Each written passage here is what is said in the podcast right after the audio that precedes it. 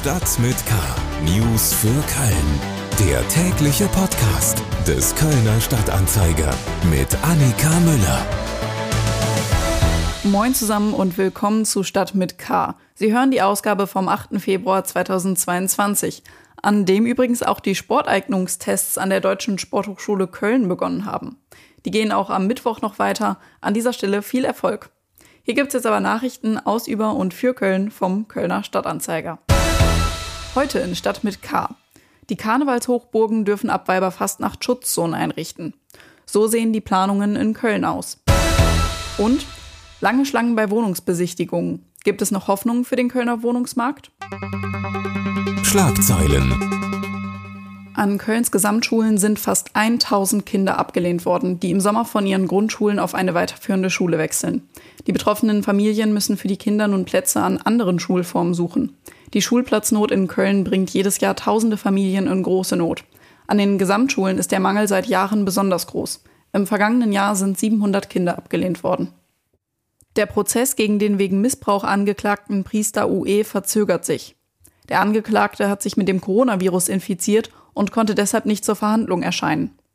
UE habe zwei positive Schnelltests gehabt. Das PCR-Ergebnis wird voraussichtlich am Mittwochabend vorliegen. Am Dienstag hätte das Gericht eigentlich eine sogenannte Nachtragsklage verlesen.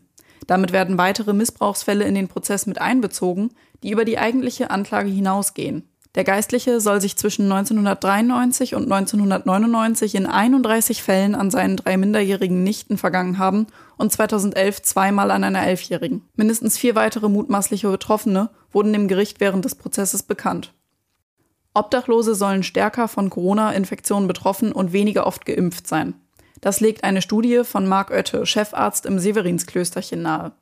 Es ist seinen Angaben nach die europaweit erste Studie, in der ermittelt wurde, wie stark obdachlose Menschen durch Corona-Infektionen gefährdet sind. Die jüngsten Zahlen stammen aus einer Umfrage in der Überlebensstation Gulliver aus dem Dezember 2021. Demnach waren 4% der Obdachlosen infiziert und etwa die Hälfte geimpft. Daten aus einer Kontrollgruppe fehlen noch. Man kann die Zahlen allerdings in Relation zu der Inzidenz in Köln im Dezember stellen. Dort lag der Wert in der Spitze bei 300 Fällen pro 100.000 Einwohnern also 0,3 Prozent. Selbst inklusive einer hohen Dunkelziffer dürfte die Inzidenz bei Obdachlosen daher um ein Mehrfaches über dem Kölner Durchschnitt liegen. Die Impfquote unter Obdachlosen ist dagegen geringer als im Kölner Schnitt, wo sie derzeit bei gut 78 Prozent liegt. Das waren die Nachrichten aus Köln und Region. Kommen wir zu den Themen, die wir etwas ausführlicher besprechen wollen. Fastelavend. In etwas mehr als zwei Wochen ist Weiberfastnacht. Und endlich kristallisiert sich auch ansatzweise heraus, wie die Karnevalstage in Köln gefeiert werden dürfen. Am Montag hat sich NRW-Gesundheitsminister Karl-Josef Laumann mit den Stadtspitzen der Karnevalshochburgen Köln, Düsseldorf, Bonn und Aachen beraten. Das Ergebnis? Ab Weiberfastnacht dürfen sogenannte Schutzzonen eingerichtet werden. Das wurde jetzt auch in der neuen NRW-Corona-Schutzverordnung festgehalten, die am Dienstag vorgestellt wurde. Wir schauen uns jetzt an, was das genau für Karneval in Köln bedeutet. Mir ist Stefan Worring aus unserer Lokalredaktion zugeschaltet.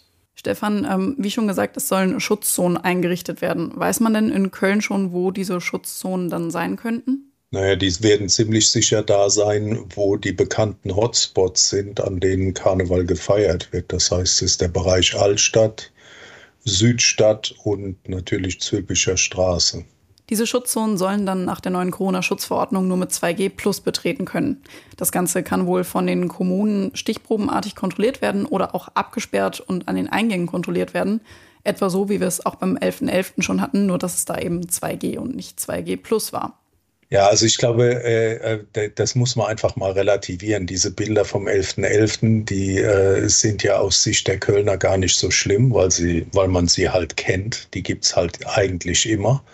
Ähm, ich glaube, die Stadt weiß auch mittlerweile, dass sie die Bilder, egal ob es Schutzzonen gibt oder nicht, nicht verhindern kann.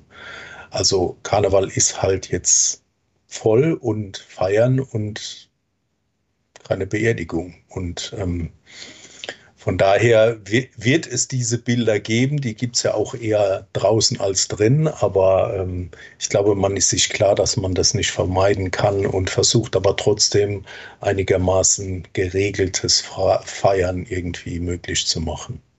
Kommen wir jetzt vom Straßenkarneval zum Kneipenkarneval. Wie sieht es denn da aus? Beim runden Tisch hat Frau Reker gesagt, ähm, dass ihrer Meinung nach äh, Kneipenkarneval keine Tanzveranstaltung ist und dass sie das Ordnungsamt auch entsprechend anweisen würde, was dafür spricht, dass man weitgehend ungehemmt äh, Kneipenkarneval feiern kann.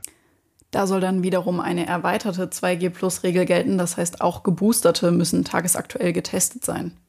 Wie das Ganze jetzt genau in Köln aussehen soll, das wird sich wahrscheinlich in den kommenden Tagen klären. Mehr aktuelle Informationen dazu finden Sie natürlich auf ksta.de. Köln. Wir bauen in Köln zu wenig Wohnraum. Es geht alles viel zu langsam, um diesen Druck, der am Markt da ist, in irgendeiner Form gerecht zu werden.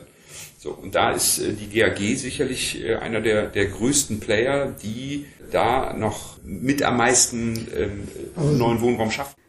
Das war Mike Hohmann, neuer Aufsichtsratsvorsitzender der GAG und SPD-Ratsmitglied.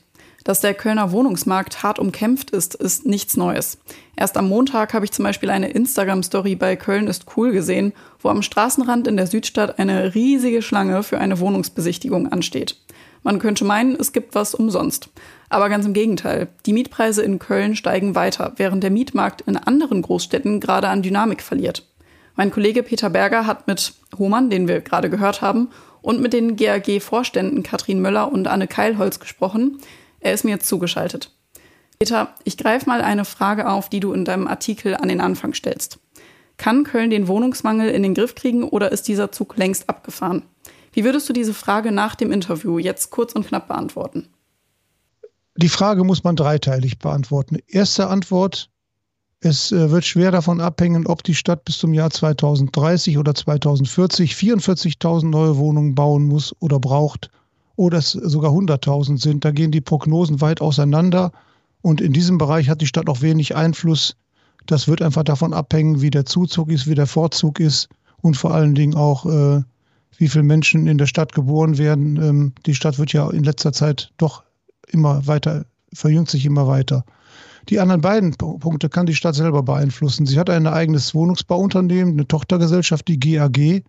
Und bisher, und das kritisiert die GAG jetzt auch, hat sie äh, diese, diese Tochtergesellschaft viel zu wenig in den Blick genommen, äh, weil äh, sie sie behandelt hat, so der Vorwurf, wie jeden anderen Bauträger auch.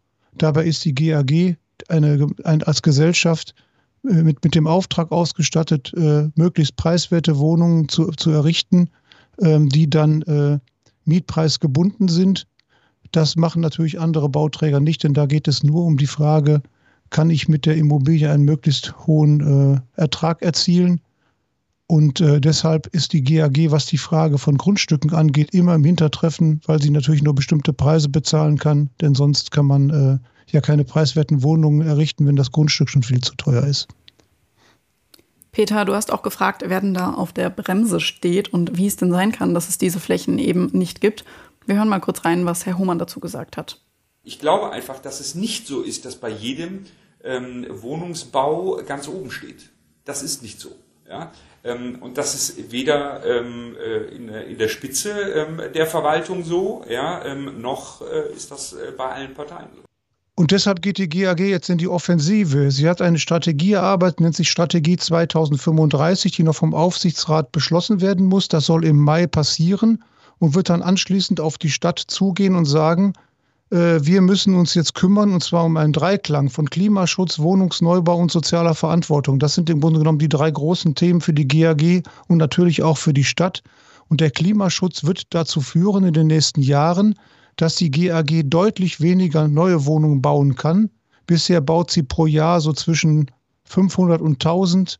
Äh, geplant sind eigentlich 2000 pro Jahr.